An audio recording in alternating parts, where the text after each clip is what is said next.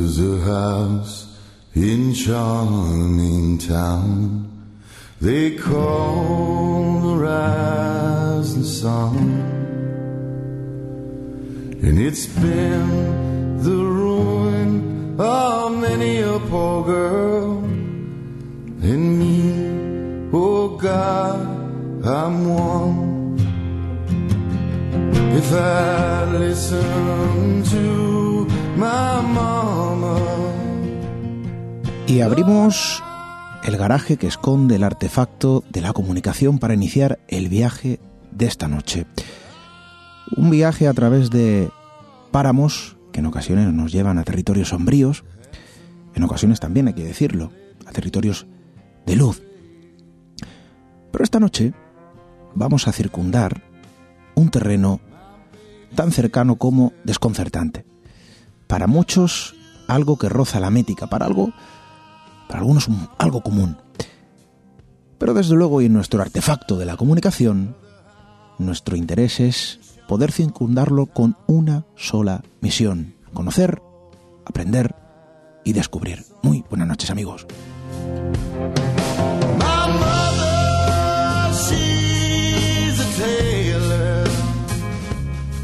Y en este viaje que cada semana, que cada siete días iniciamos, bueno, pues uno no se cansa, ¿no? De, de mirar por la ventanilla de nuestro particular artefacto y sorprenderse, sí.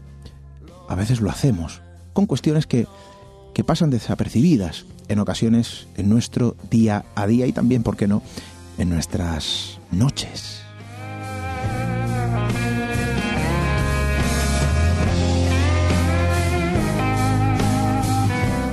artefacto de comunicación que en pleno viaje precisamente quiere establecer el contacto con todos vosotros, ya lo saben, nuestro correo electrónico radio arroba redes sociales siempre tuteladas por nuestra compañera Diana Arbello, tecleando Misterio Red en Facebook, Twitter, Instagram, nuestro número de WhatsApp 617715353 y a través del formulario de contacto en misteriored.com.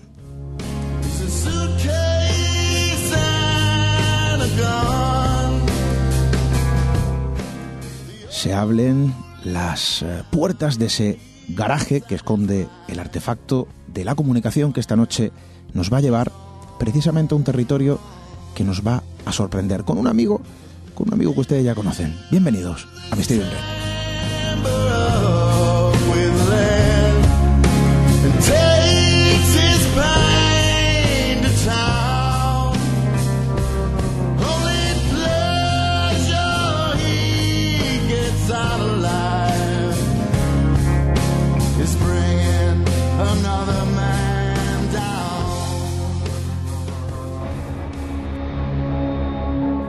A cruzar el umbral hacia lo desconocido. Aventúrate a descubrir que el misterio reside más cerca de lo que imaginas. Traspasamos la línea de lo imposible.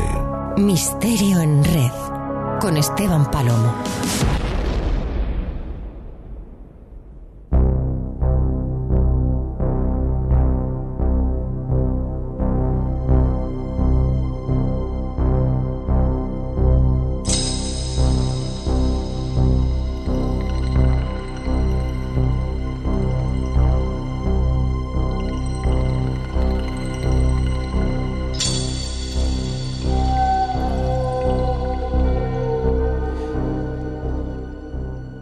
Término miedo, el término terror, es algo que el ser humano conoce bien, que todos conocemos. Lo hemos sentido en más de una ocasión. A veces la percepción, la percepción que precisamente detecta todo lo que nos rodea, puede causar confusión ante estos términos tan sentidos por el ser humano. Gracias a ellos hemos podido evolucionar. Gracias a ellos somos lo que somos, precisamente seres humanos. Pero dentro del propio ser humano eh, existen otro tipo de cualidades y otro tipo de situaciones. A veces el vínculo con lo terrorífico, a veces el vínculo con el miedo, obedece a una conexión mucho más personal eh, que cualquier percepción exógena o producido por cualquier elemento externo. A veces, nuestros miedos, nuestros peores miedos, nacen en lo más profundo de nosotros mismos.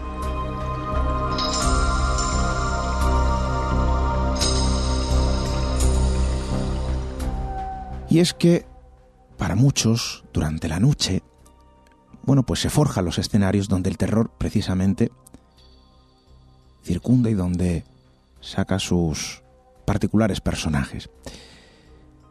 La noche quizá como escenario perfecto para la actuación precisamente de ese término tan sentido por todos nosotros, el miedo. Pero a veces ese término, a veces esa sensación, esa percepción, se siente en ámbitos muy personales, dentro de nuestro propio hogar, dentro de nuestro propio entorno. A veces sí, formulado o propulsado por situaciones extrañas de difícil explicación, como tantas historias hemos narrado a lo largo de todas las temporadas de este programa, cosas que suceden tras la puerta eh, aparentemente apacible de cualquier vecino. Pero detrás de todos nuestros propios hogares, en el interior de nuestra propia habitación, en la seguridad de, de nuestra propia cama, a veces ese escenario donde actúa el terror y el miedo se convierte en algo mucho más grande. Abre la puerta a otro tipo de territorios, territorios que esta noche vamos a circundar, si ustedes quieren, con todos vosotros.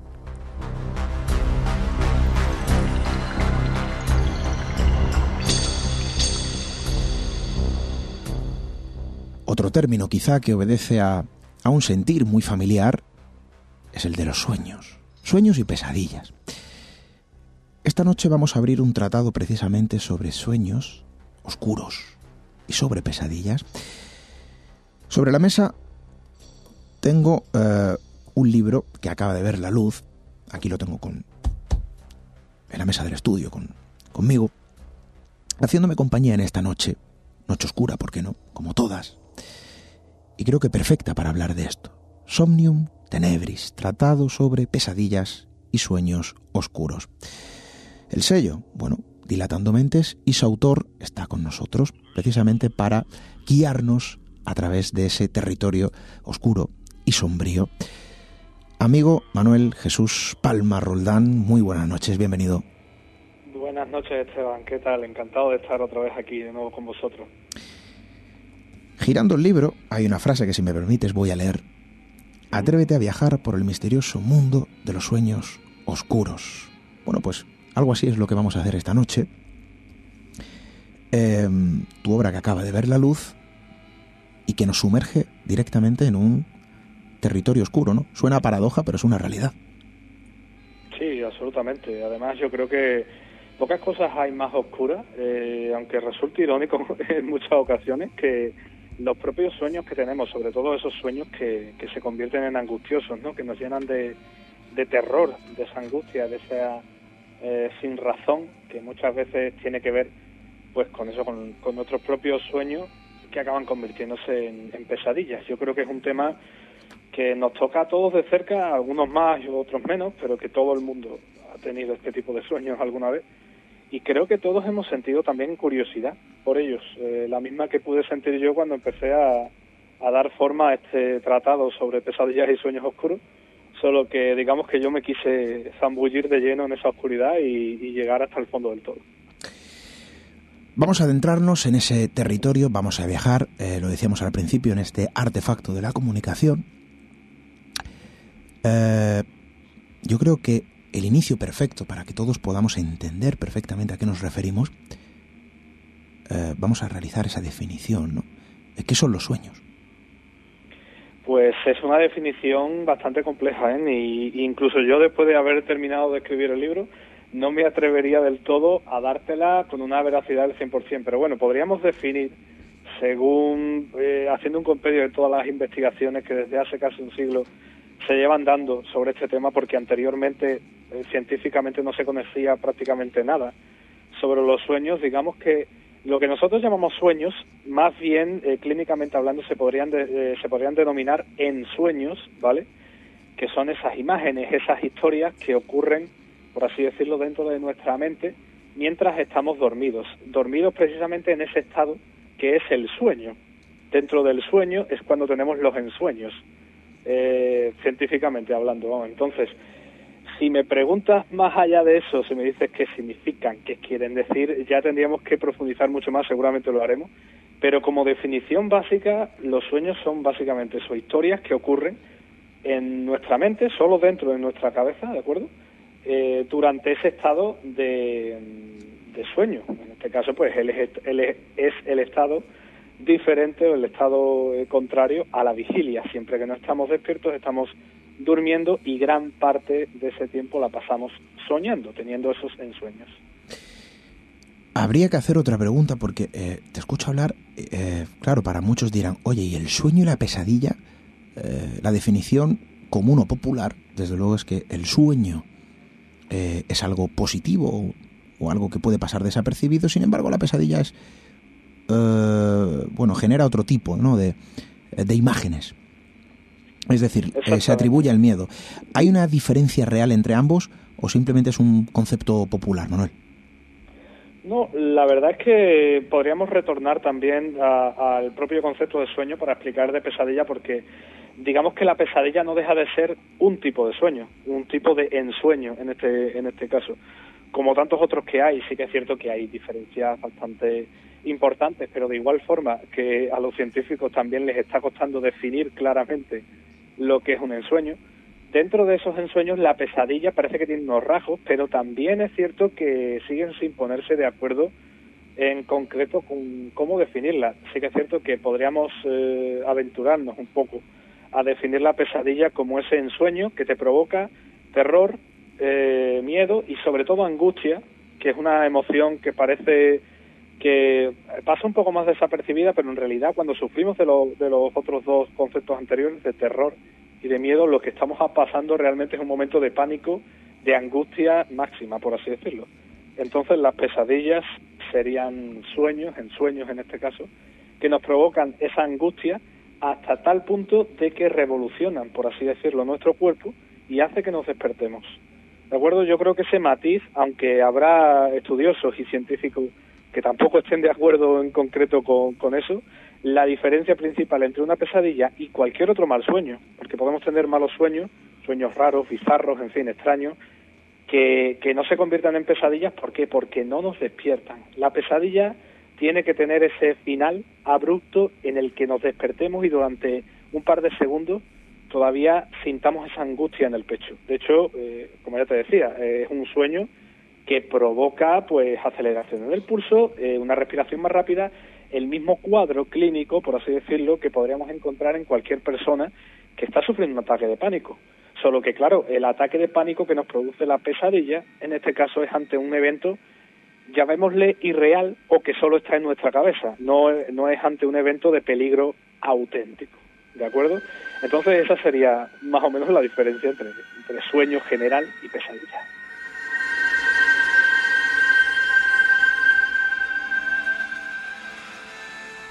Y a veces el despertar es la salvación para un eh, angustioso momento. Todos hemos eh, vivido en algún momento en nuestras noches a veces quizá no en las noches y los días, durante un sueño, durante una siesta. Eh, alivio, ¿verdad? Al despertar, tras estar inmerso en, en una pesadilla que yo creo que como término, desde luego, manifiesta bien, ¿no? Eh, y simplifica bien la magnitud de ese momento amargo que se transforma dentro de nuestra mente como si fuese algo real. Claro, eh, soñamos porque somos humanos, tenemos pesadillas porque somos humanos. Eh, hay quien dice que los animales también sueñan. Eh, bueno, yo voy a hacer una pregunta también. ¿Por qué tenemos pesadillas? Es increíble, pero en este libro, que ahora golpeo y que está con nosotros sobre la mesa, nuestra compañera Diana Arbello compartirá eh, algunas fotografías. Somnium Tenebris, tratado sobre pesadillas y sueños oscuros, de la editorial Dilatando eh, Mentes. Bien. En sus páginas, Manuel me sorprende eh, prácticamente que a nivel común se desglosa una serie de circunstancias que podrían desatar las pesadillas. ¿no? Eh, quizá haya muchas otras, eh, pero eh, me ha llamado mucho la atención que desglosas en una suerte de listado circunstancias que pueden generar que tengamos pesadillas. Es una de las cosas que también pretendía a través de este, de este tratado de sueños oscuros, el intentar explicar a la gente y darle a conocer pues el tema de las pesadillas, no solo como, como a mí me gustaría hacerlo, o sea que es eh, simplemente por, por el regusto oscuro que tiene este tema, sino también para que, porque soy firme defensor de eso que siempre se dice de que para, para superar un miedo hay que entenderlo, hay que comprender eso que nos da miedo y una vez que lo entendamos seremos capaces de enfrentarnos a ello y superarlo incluso. Pues con las pesadillas también ocurre igual. Entonces hay, habrá gente que, que, bueno, se pregunte constantemente por qué tiene tantas pesadillas. También podríamos debatir mucho sobre lo que se considera tener muchas pesadillas. El otro día, hablando con mi compañero Víctor Sández, que es eh, médico y que me ha ayudado a hacer esta, esta primera parte del libro tan, tan científica, por así decirlo, de la que yo al principio pues estaba tan alejado, me comentaba que bueno, que tener una o incluso dos pesadillas a la semana tampoco es algo que afecte demasiado, o sea, se podría tener como algo normal. Pero sí que es cierto que si hay pesadillas de una manera más recurrente, sí que se pueden deber a causas más concretas. Por ejemplo, sufrir algún tipo de enfermedad. Normalmente se, se asemejan a, o, se, se suelen ligar a enfermedades mentales. ¿Por qué? Porque ese tipo de personas, eh, por razones que todavía no conocemos del todo, parece que su mente también funciona de una forma diferente a, a través del sueño y suelen tener pesadillas de una forma mucho más eh, continuada. El famoso eh, síndrome de estrés postraumático, que por desgracia tanta gente también sufre, es una de las eh, causas más habituales de pesadillas continuadas en adultos. Estamos hablando ahora también siempre de, personas adultas, no de niños, porque de niños también podemos eh, hablar un poco si quieres luego. Las pesadillas, por así decirlo, serían diferentes. Entonces, para un adulto que tiene varias pesadillas a la semana, por ejemplo, eh, y que no sufre de ninguna enfermedad mental ni sufre ningún tipo de estrés postraumático, seguramente se ve afectado por estrés, por una ansiedad eh, fuera de lo normal dentro de la vigilia, claro está, o sea, durante su vida eh, normal y cotidiana. Y también otra de las cosas que pueden provocarnos este tipo de, de pesadillas, claro, ya algo más concretas porque son situaciones que no se dan durante tanto tiempo, pues pueden ser, por ejemplo, el consumo de ciertos medicamentos eh, que estemos tomando por otro tipo de, enfermedad que no tenga absolutamente nada que ver, pero que esos medicamentos como efecto secundario nos provoquen también esas pesadillas, o pueden ser también por, por la toma, la ingesta abusiva de ciertas drogas como opiáceos, como alcohol y demás. Eh, había también una teoría que cada vez se, se está dando menos pábulo a ella, que era la de la de comer mucho antes de dormir, que yo creo que es algo que también hemos escuchado todos, ¿no? Si comemos demasiado antes de dormir, luego vamos a tener pesadillas. Eh, es algo que tiene su relación también con el tema de la digestión. El cuerpo está haciendo la digestión por la noche, si le cuesta hacer una digestión más pesada, es posible que provoque cambios también incluso en el cerebro y eso nos lleve a, a tener pesadillas, que no son más que a lo mejor el reflejo, en cierta manera, del estado alterado de, de, nuestro cuerpo, como ya hemos dicho, tanto del cerebro, como, como enfermedad mental, como efectos secundarios de fármaco, hasta la propia ansiedad que nos genera y que está en el cerebro, pero que también está en el resto del cuerpo. Por ejemplo, el dormir intranquilos porque sabemos que el día siguiente tenemos que hacer algo importante, tenemos un examen, lo más típico del mundo, ¿no? y esa noche pues tenemos una pesadilla que puede tener que ver o no puede tener que ver con esa situación, con la de estar haciendo un examen, pero que nos provocará seguramente la misma angustia que sufriríamos si estuviéramos delante de esa, de esa hoja del examen sin haber estudiado, sin haberlo preparado bien. Bueno, yo creo que yo creo que nuestro compañero, nuestro amigo Manuel Jesús, eh, ha realizado un gran trabajo, eh, un trabajo que desde luego nos sumerge en el sombrío territorio de los sueños, quizá más oscuros. Y quizá a lo mejor ese territorio ha tratado de ser desgranado a lo largo de la historia, precisamente por eh, muchísimos sectores, ¿no? La propia neurología, eh, la propia psicología, la antropología, las artes incluso han tratado de desgranar un poco, de manifestar, de tratar de proyectar y sintetizar eh, lo que el universo de las pesadillas, de los sueños oscuros, como se podrían también definir, eh, bueno, pues simbolizan, ¿no? Para nosotros. Claro, eh, a uno le vienen a la mente muchísimas preguntas, Manuel. ¿Son los mismos sueños, son las mismas pesadillas en ocasiones, eh, digamos, las que diferencian incluso diferentes etapas generacionales? ¿A qué me refiero? Hay muchísimos sueños comunes. ¿Cuántos eh, de todos nosotros o, o cuántas personas han podido soñar con un mismo elemento, con un elemento compartido, casi como la imagen arquetípica de una eh, pesadilla global. Eh, claro, eh, de aquí surgen muchísimas dudas. ¿Son las mismas pesadillas las que pueden sufrir los adultos que los jóvenes? ¿Por qué existen elementos compartidos en esas pesadillas? Personajes, criaturas, seres que parecen deambular. Eh, el inmenso imaginario colectivo y que en ocasiones se manifiesta ¿no? durante las noches en pleno sueño. Eh, ¿Estaríamos hablando de que puede haber elementos comunes, eh, Manuel?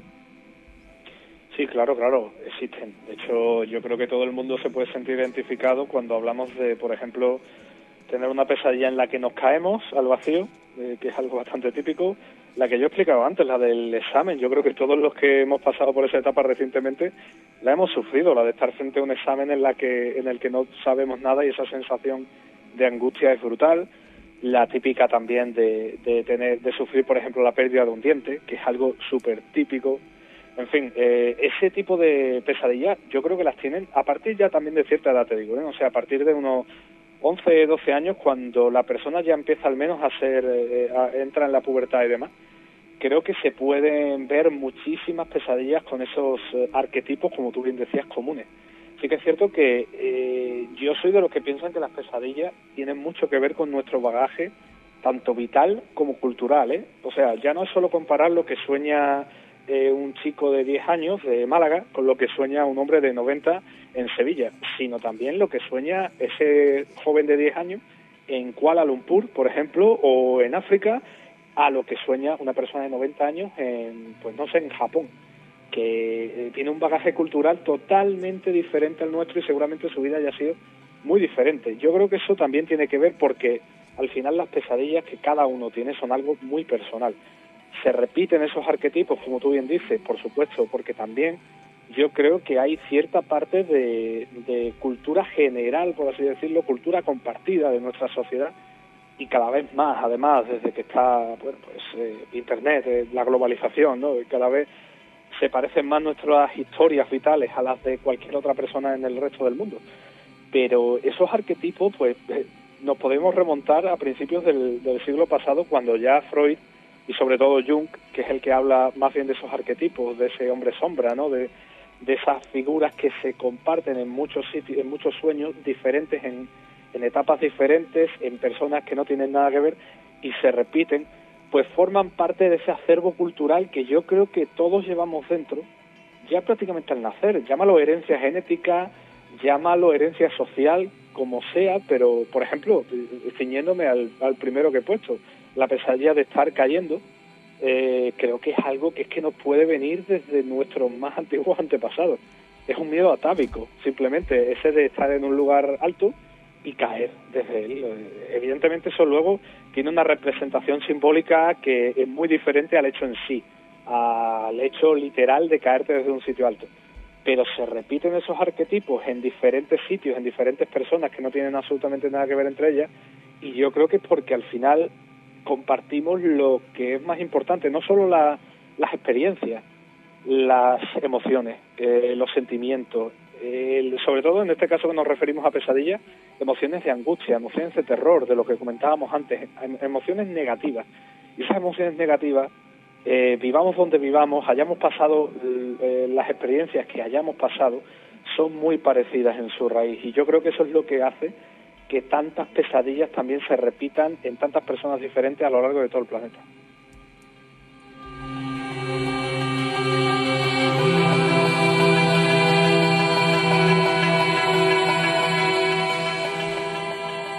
Y casualmente, eh, ahora cuatro o cinco días, no estaba pensando en nada a la hora de dormir. Pero sí recuerdo mi despertar de madrugada, no recuerdo la hora, eso sí. Eh, casi como una paradoja, casi como, como si fuese la propia ironía de, de la vida que golpea en ocasiones. Y es que yo, eh, bueno, pues tuve una pesadilla, precisamente esa, esa tan arquetípica, ¿verdad? Em, cuando los dientes se caen. Manuel, esto es angustioso para cualquier persona. Em, Sí, sentir que los dientes eh, se caen, ver en el propio sueño, ¿no? Prácticamente es escupir dientes. Em, es bastante angustioso, yo lo recuerdo, porque además lo he soñado en varias ocasiones a lo largo de mi vida. No sé si tiene un significado concreto, pero sí recuerdo Bueno, la pues- sensación de despertar siempre, ¿eh? que, que uno sueña eso. Sí, sí, sí. Yo también, ya te digo, he pasado por esa, por esa sensación y es la misma. De hecho, mm, vamos, ya personalmente, yo lo primero que hago es, cuando me despierto de eso, es correr hacia un espejo y verme si sigo teniendo todavía toda la dentadura completa. Es algo que, que a mí también me causa un temor y una angustia tremenda. Eh, si tiene un significado, bueno, ciñéndome la respuesta que también di antes, como también te digo que hay cosas que tienen su raíz muy profundamente en nuestra mente, eh, ese sueño en sí puede tener significados diferentes para cada cual, porque cada persona es distinta en su, en su forma de, de ver la vida, incluso de ver la enfermedad y de entenderla, pero sí que es cierto que parece que casi todo el mundo eh, concuerda en darle ese significado al sueño arquetípico, a esa pesadilla arquetípica de que se te caigan los dientes, de que el cuerpo te puede estar avisando de alguna forma de que puedes estar incubando algún tipo de enfermedad o que puedes estar al menos preocupado por estar incubándola. Me dices que fue hace pocos días, pues yo estoy casi seguro de que ese miedo que nos ronda hace, desde hace un tiempo con, el tema de este virus COVID-19, coronavirus y demás, pues puede ser que te jugara una mala pasada, que te durmiera, pues no sé, preocupado por eso y que tu cuerpo te hiciera sentir esa preocupación y esa angustia se filtrara hacia tus sueños. Ya te digo, es algo que es una teoría que lanzo sin ningún tipo de base científica ni nada, pero sí que es cierto que, que esa, esa pesadilla además es una de las más concurrentes, una de las más estudiadas, eh, parece que tiene que ver con eso. Y hay gente, ya lo hacía Aristóteles en su momento, ¿eh? pero que hay gente que ha retomado esa teoría de que cuando, cuando tenemos ese sueño en particular es porque el sueño, eh, es porque el cuerpo, mejor dicho, está incubando algo o se ha filtrado ese temor nuestro a que incubemos esa, esa enfermedad, a que la tengamos de aquí a poco tiempo. Bueno, yo voy a cruzar dedos, espero no estar incubando nada, Manuel, pero nos quedamos con eso. ¿eh? Y sí es verdad que, se, que he escuchado en ocasiones eso de que está relacionado el sueño eh, con, eh, en el que se percibe la pérdida ¿no? de algunas piezas dentales con la propia salud. Eh, quizá a lo mejor el miedo hacia la salud o hacia algún problema de salud concreto. Yo de momento me sigo viendo sano y espero que siga siendo así por muchísimo tiempo, Manuel. Estupendo. hay un término eh, que reflejas en el propio libro, a mí personalmente me llama la atención y creo que también habría que definirlo. Parasomnias, ¿qué es lo que son? Pues las parasomnias son todas aquellas, todos aquellos eh, problemas que podríamos tener dentro del sueño, dentro de ese periodo en el que, como decíamos antes, pues estamos durmiendo. Vigilia es cuando estamos despiertos, sueño es cuando estamos dormidos. Por eso te digo que muchas veces a la hora de definir los conceptos, cuando hablo de sueño no hablo del ensueño en sí, como ya decíamos antes, donde te las pesadillas, sino de ese tipo de estado en el que estamos durmiendo. Bueno, pues dentro del sueño se producen también diferentes problemas y las parasomnias no son más que eso, que son problemas que podemos tener durante el sueño. La parasomnia va desde el propio insomnio hasta eh, pues el síndrome de piernas inquietas, por así decirlo, esas personas que durante el sueño REM, que es cuando estamos teniendo esos ensueños y demás, estamos parados. Yo creo que la gente eso, eso lo sabe, ¿no? Estamos cuando cuando estamos soñando, nuestro cuerpo durante esa fase del sueño se paraliza por completo, hay una atrofia muscular absoluta, eh, salvo en, la, en el diafragma, porque debemos de seguir respirando, evidentemente, y en los ojos, que es por eso por lo que se llama eh, sueño REM, eh, de Rapid Eye Movement, movimiento rápido de ojos. ¿no? Son las dos únicas zonas de nuestro cuerpo que siguen moviéndose, por así decirlo. Bueno, pues hay personas que sufren del síndrome de, de piernas inquietas o del síndrome de, de movimiento durante el sueño REM, en la que eh, están soñando y están moviéndose. Están moviéndose literalmente. O sea, si tú y yo estamos soñando que, que estamos corriendo, pues estas personas hacen como que corren durante, durante ese sueño, algo que puede llegar a ser peligroso. Por eso nuestro cuerpo, de forma natural, eh, hace que los músculos se atrofien en esa, en esa fase del sueño, porque sabe que nosotros nos estamos creyendo que eso es real, que corremos realmente, que saltamos realmente, entonces para evitar que eso se traspase a nuestro cuerpo todavía eh, dormido, pues eh, el cerebro manda esos mensajes para que todo el cuerpo esté paralizado.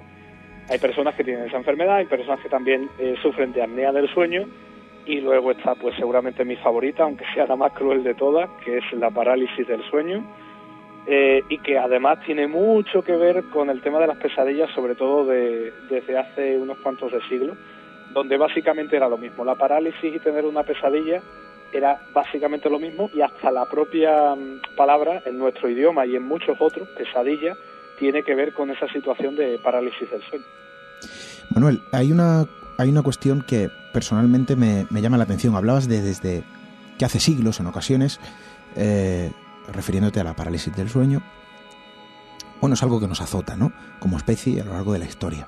Claro, es que en ocasiones eh, la percepción de la eh, propia ensoñación, la percepción de las pesadillas, la percepción que circunda todo lo que rodea ese universo eh, sombrío y desconocido para muchos, aunque familiar también para todos nosotros, bueno, ha ido cambiando a lo largo de la historia.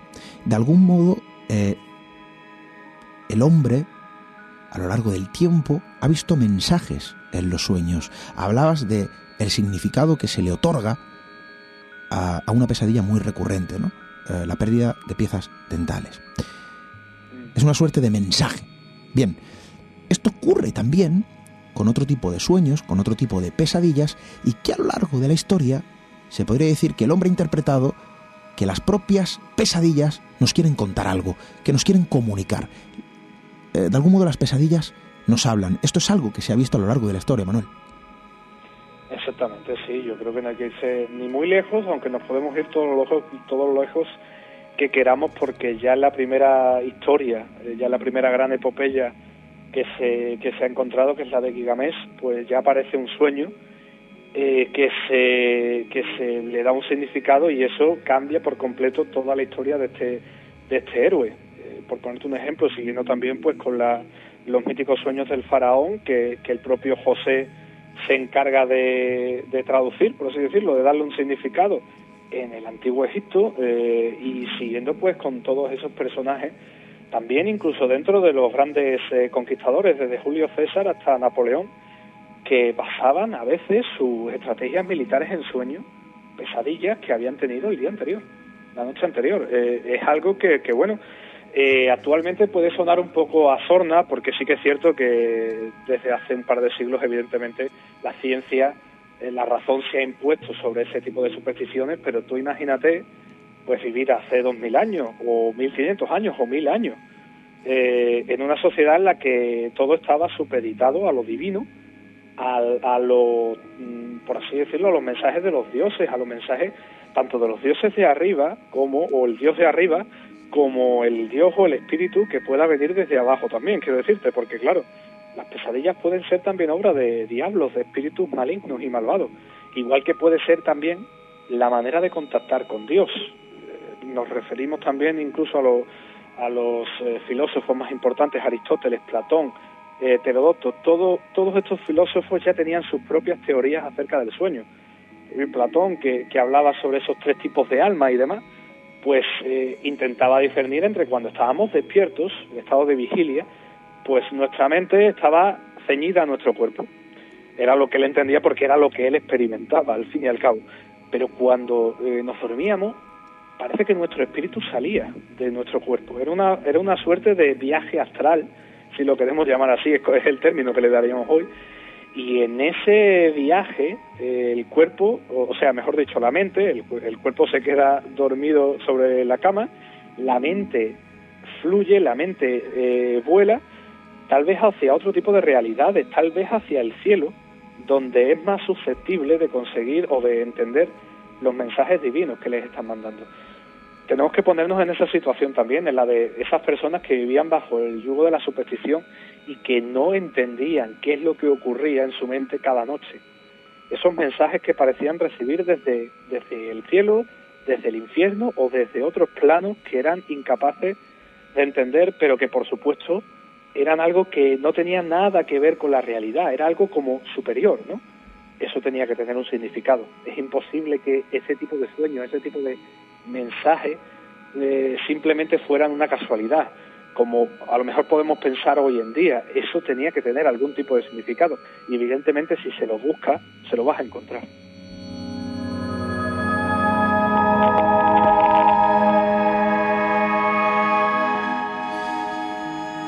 Y desde luego, eh, el universo de los sueños ha tratado de ser comprendido bajo las más numerosas artes y cualidades, desde luego, y disciplinas por el, eh, el ser humano.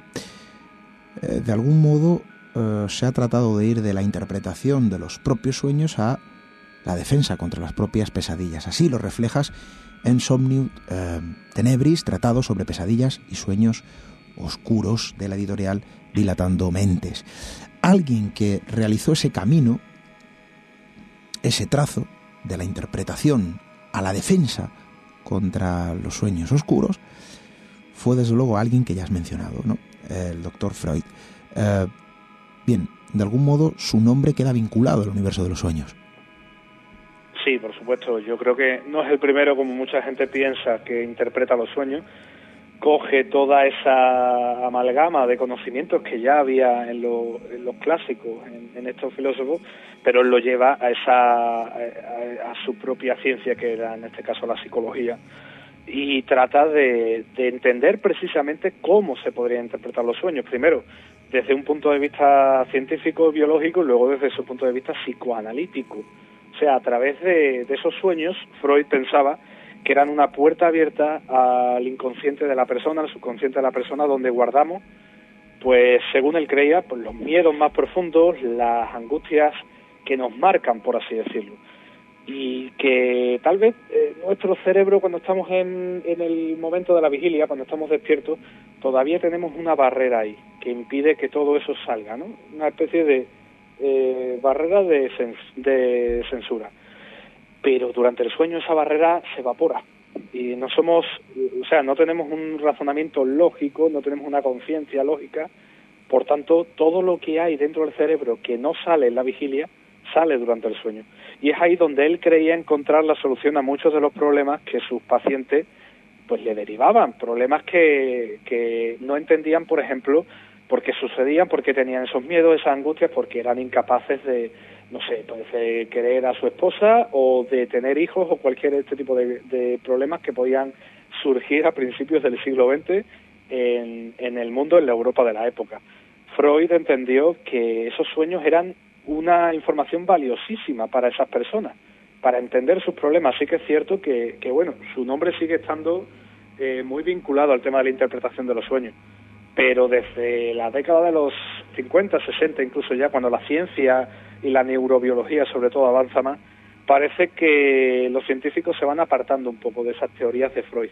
Porque al final Freud sí que es cierto que llevaba un poco una visión reduccionista del significado de los sueños, todo lo llevaba al complejo edípico, todo lo llevaba al deseo sexual. Entonces, por ejemplo, con el tema de las pesadillas, que al final es el tema central del libro, eh, Freud se encontró con un problema, porque claro, para él todos los sueños eran como la sublevación de, o la sublimación de todo lo que queríamos hacer, de nuestros deseos más ocultos. Y claro, eso eran los sueños positivos. Pero ¿qué ocurría cuando alguien tenía una pesadilla recurrente en la cual le hacían daño, por ejemplo? Eh, es complicado de entender que alguien tuviera ese tipo de deseo, ¿no? Bueno, pues lo intentó explicar a través de una suerte de eh, deseo sadomasoquista que tampoco convenció mucho ya en aquella época. Luego sí que es cierto que varios alumnos suyos, empezando por Jung y siguiendo por Ernest Jones, sí que se especializaron un poco más en completar la teoría psicoanalítica de su maestro, de su mentor, incluyendo el tema de las pesadillas, y es cierto que apartándose un poco de la visión que el propio Freud tenía. Pero es una lectura todavía hoy en día muy interesante, teniendo en cuenta pues que los tiempos han cambiado, evidentemente, y que se han hecho muchos avances científicos en este campo, no tantos como la gente piensa igualmente, porque todavía hay mucho por descubrir en el mundo de los sueños, pero sí que es cierto que, oye, el, momento en el que Freud lanza esa interpretación de los sueños es un punto ineludible y un punto de inflexión a la hora de entender todo el mundo de, de lo onírico.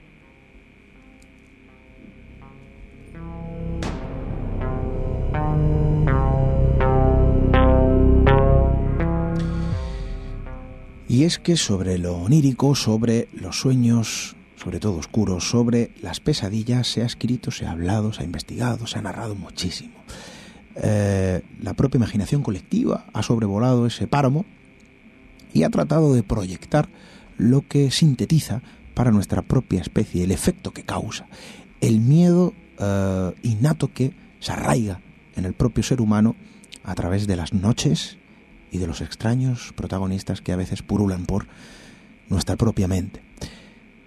Y desde Alicia al País de las Maravillas, a Pesadilla en el Mestrid, em, el propio arte ha manifestado, ha mostrado, ha proyectado lo que ese universo tenebroso sintetiza para todos nosotros.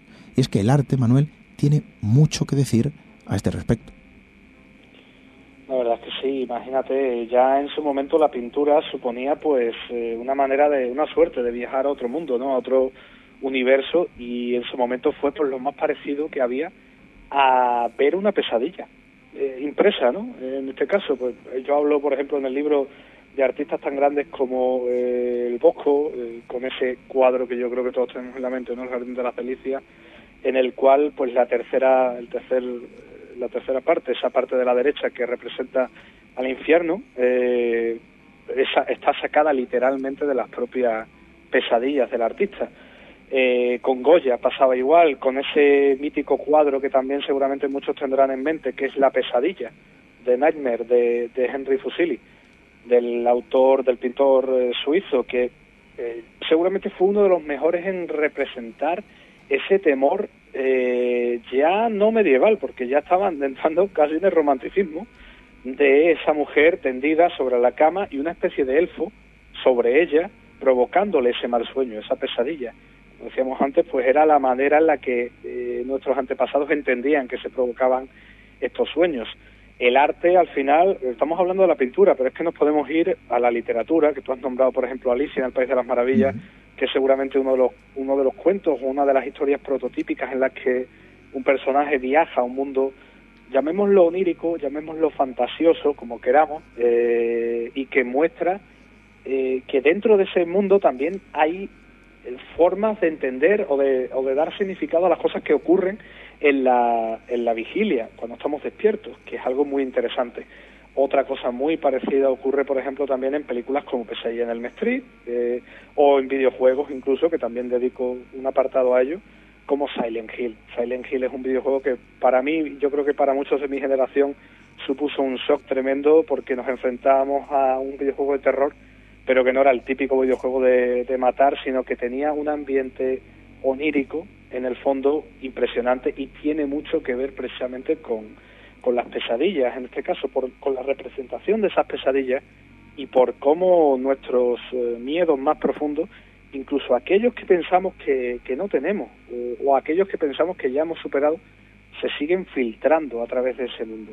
Ha servido la pesadilla para muchísimos artistas, ya no solo como mundo onírico en el que desarrollar sus historias, sino también como inspiración. Sea, eh, gente que ha tenido ideas geniales en, en pesadillas. Eh, ya hablamos en su momento cuando, cuando saqué hace un par de años, el, el, bueno, el año pasado, mejor dicho, el libro de música maldita sobre Tartani, la historia del violinista italiano que se despierta de un sueño bruscamente, como si fuera una pesadilla, cuando el diablo le estaba tocando, según dice él, la más hermosa sonata de violín que había escuchado nunca. Trata de, de compartirla, trata de transcribirla y se queda todavía a mitad, pero aún así se convierte en una de sus obras más importantes, que sería El Trino del Diablo, la sonata del Diablo también.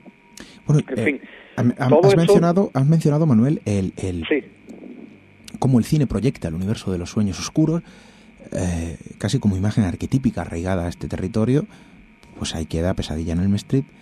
Eh, eh, debe ser tenebroso eso, ¿eh? Y- o terrorífico, mejor dicho, aplicando un término más correcto. Eso de estar inmerso en una pesadilla y no poder despertar, ¿no? ¿Cuántos de nosotros hemos soñado, hemos tenido un sueño angustioso en el que estamos a punto de perder la vida, en el que estamos a punto de caer por un precipicio porque algo o alguien nos persigue, en el que estamos a punto de ver qué es lo que nos está acechando y en ese momento despertamos y sentimos ese alivio.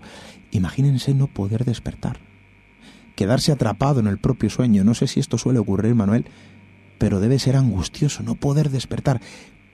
Quizás el vínculo más eh, eh, directo con eh, eh, precisamente con, con, con esa eh, cuestión tan conocida por nosotros como la parálisis del sueño. ¿no? Debe ser lo más parecido. sí, exactamente. Además, yo creo que incluso puede llegar a ser más angustioso lo anterior si te ocurre de manera habitual porque eh, sufrir una pesadilla es recurrente, por ejemplo, en los pacientes de- con trastorno de estrés postraumático que reviven, por así decirlo una y otra vez, eh, no en sí la situación que han sufrido, sino la misma angustia que sufrieron.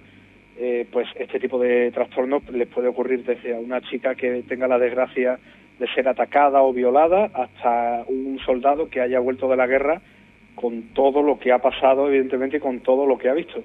En fin, eh, ese tipo de pesadillas que pueden ser incluso recurrentes y de las que a veces no podemos despertar, pues provocan una agitación tremenda. También es cierto que provocan una agitación tremenda, digamos, en nuestra mentalidad o en nuestra forma de entender que, que, bueno, no somos capaces de despertarnos, pero porque el cuerpo, como ya decía antes, tampoco entiende que estemos en un peligro real. Si la pesadilla nos llega a generar ese peligro y el cuerpo lo entiende porque suba nuestro ritmo cardíaco, porque nuestra respiración se acelere, automáticamente vamos a despertarnos. O sea que casi te diría que lo más lógico, o, lo más lógico, lo mejor en esas situaciones es pasar el máximo terror posible, aunque suene irónico, para que nos despertemos y en ese momento, pues bueno, ya la pesadilla terminó.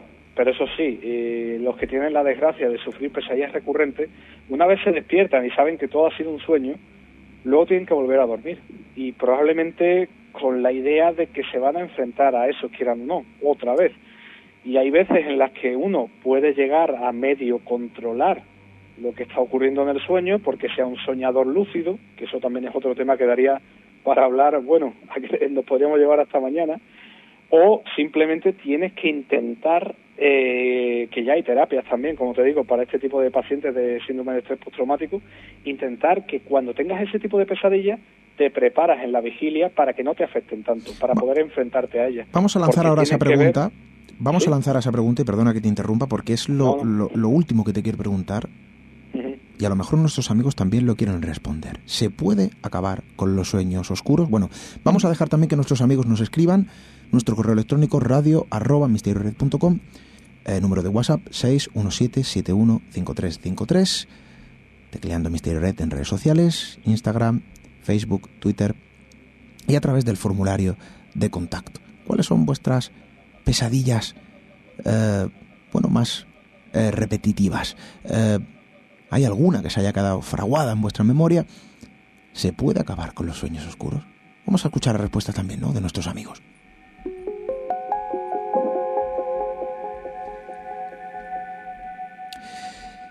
Y de algún modo, Manuel, eh, como todo se acaba, el tiempo también se va acabando, pero esa pregunta tiene que ponerse sobre la mesa esta noche. Eh, ya ibas hilando la respuesta. ¿Se puede acabar con los sueños oscuros? ¿Hay algún tipo de ritual para poder hacerlo? Yo creo que eso dependerá también de la persona, por supuesto. Eh, hay quien piensa, por ejemplo, que mm, si te duermes pensando en algo angustioso, pensando en algo que te crea ansiedad, vas a tener una pesadilla sí o sí. Yo, por ejemplo, de pesadillas como tal, hace pues meses que no tengo y durante que el tiempo que escribí el libro solo tuve una, que es algo muy curioso. Pero bueno, ya yendo un poco a lo general, sí que se puede intentar acabar con esos sueños oscuros. La gente que lo tiene de forma recurrente, por un trastorno de estrés postraumático, por ejemplo, puede intentarlo de esa manera, como si fuera una terapia de choque, como la terapia de choque que utiliza la gente para poder volar o, o para perder su miedo, no sé, a los perros, a las arañas, a cualquier otro tipo de animal al que le tenga miedo, pues es una terapia que se lleva a cabo de a través de, de- bueno de- del psicólogo y demás que te ayudaría en este caso no solo a superar el trauma evidentemente en la pesadilla sino también en la vigilia. Entonces te ayudaría a eso. Pero le doy la vuelta a la pregunta muy rápidamente. Necesitamos terminar con las pesadillas las pesadillas son al final una parte de un sueño por así decirlo del ensueño y todo lo que ocurre en nuestro cuerpo nos guste más o nos guste menos es algo que la biología ha querido que esté ahí por alguna razón. La razón no te la puedo decir exactamente, ¿eh? porque los expertos tampoco se ponen de acuerdo en qué, qué razón, qué motivo tienen los sueños, qué utilidad no tienen los sueños o las pesadillas. Pero hay gente que piensa que son, por ejemplo, un campo de entrenamiento virtual, por así decirlo, onírico, Ujú. ante situaciones que podemos vivir en nuestra vida y para ir afrontándolas mejor las sufrimos dentro de las pesadillas. O sea que en ese sentido las pesadillas pueden llegar a ser incluso positivas. Pero, Manuel, hay, un- hay otra pregunta que habría que poner sobre la mesa también, ¿no? Eh, desde luego tiene sentido eso que estás eh, comentando y que esta noche estás compartiendo con todos nuestros amigos. Eh, eh, pero claro, de algún modo también hay personas, y esto a mí me llama la atención, eh, es que sobre el universo de los sueños pues se podría hablar durante horas, claro. Eh, no todo el mundo sueña por igual, ¿verdad? Es decir, hay personas que tienen sueños más recurrentes, que suelen soñar de forma habitual, y hay otras que, eh, bueno, apenas sueñan, ¿no? O lo hacen cada cierto tiempo. Al menos no lo recuerdan. Esto es otra cosa importante, la memoria dentro del sueño.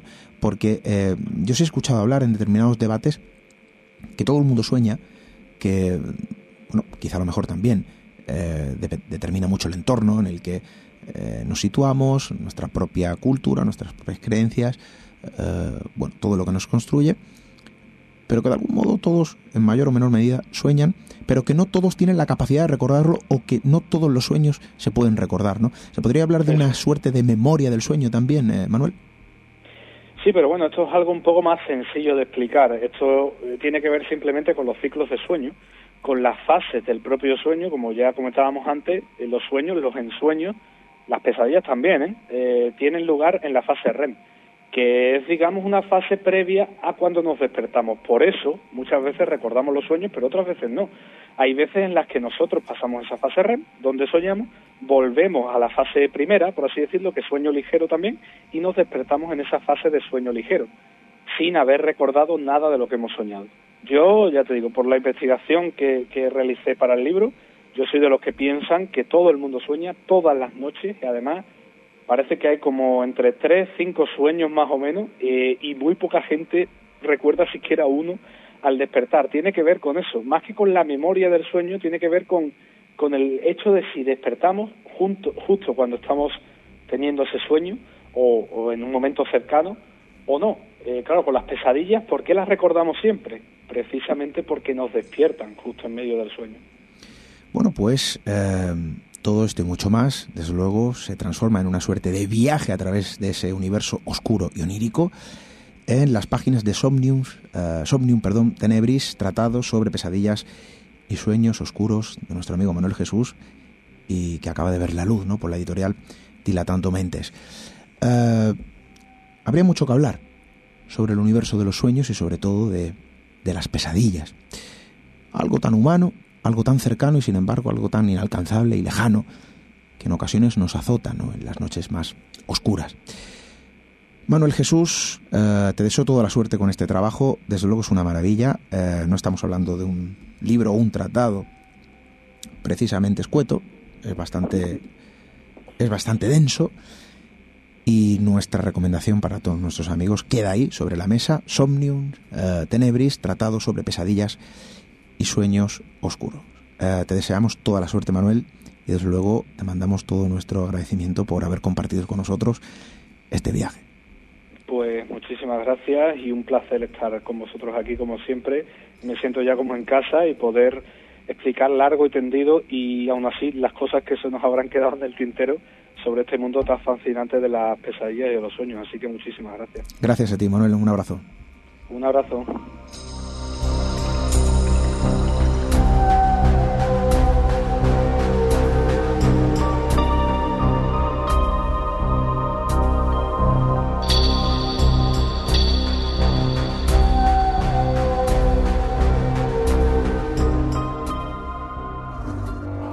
Misterio en red. Misterio en red. Con Esteban Palomo.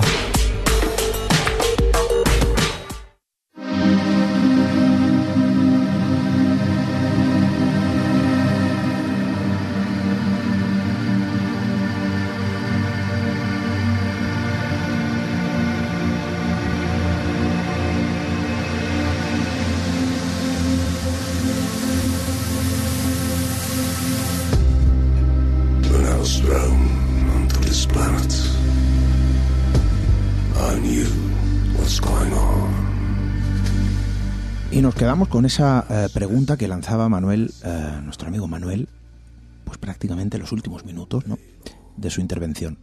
Eh, ¿Es necesario quedarnos desprovistos de nuestros miedos? Ampliamos la pregunta, ¿no? ¿Es necesario dejar de sentir miedo? ¿Es positivo sentir miedo? Bueno, ahí se establece ¿no? una suerte de, páramo confuso en el que muchos dirán que sí y otros todo lo contrario, dirán que el miedo en ocasiones es necesario.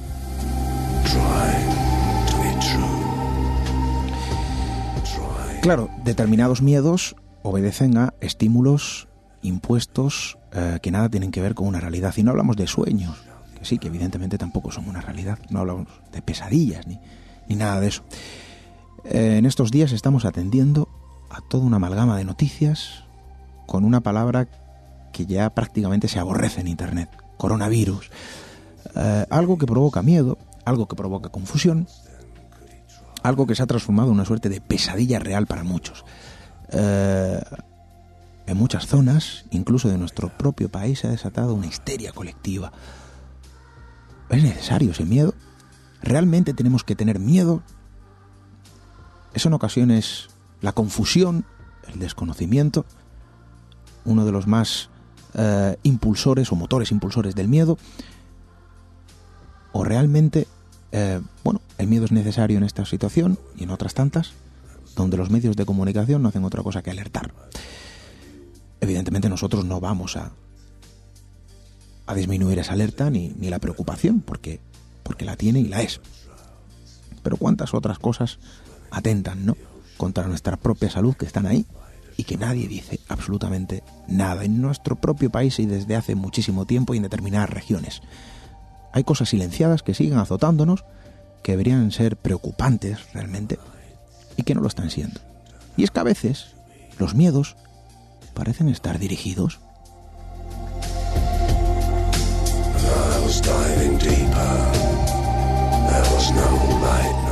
Y evidentemente este asunto del coronavirus es preocupante, ¿por qué no? Claro, evidentemente lo tiene y, y lo es, pero eh, cuando me refiero a lo tiene es su razón.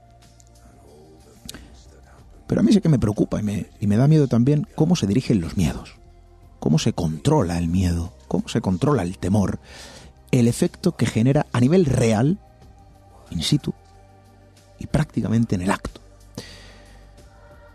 Esto también podría obedecer a un, al universo de pesadillas, pero algo mu- mucho más tangible, ¿no? algo mucho más cercano, algo mucho más real.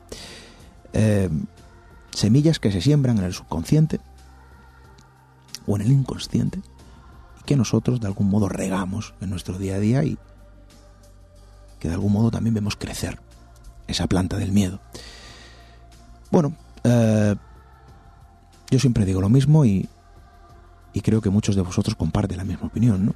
Simplemente hay que usar un poco la razón, aplicar el conocimiento o acercarnos a él es luego tratar de, de informarnos. En muchas ocasiones el miedo eh, se combate con la propia información.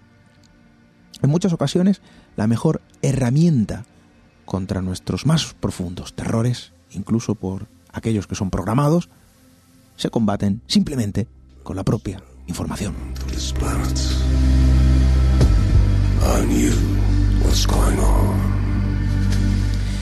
Información que, como elemento adquirido dentro de nuestra propia misión, nosotros trataremos de ir poniendo sobre la mesa, acercándonos a historias, a cuestiones y a mil eh, asuntos que poder contar y, como siempre digo, de los que aprender, algunos que conocer y muchos ellos descubrir. Nosotros lo seguiremos haciendo eh, como venimos haciendo cada siete días.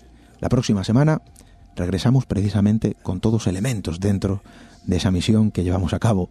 Hasta dentro de siete días, amigos.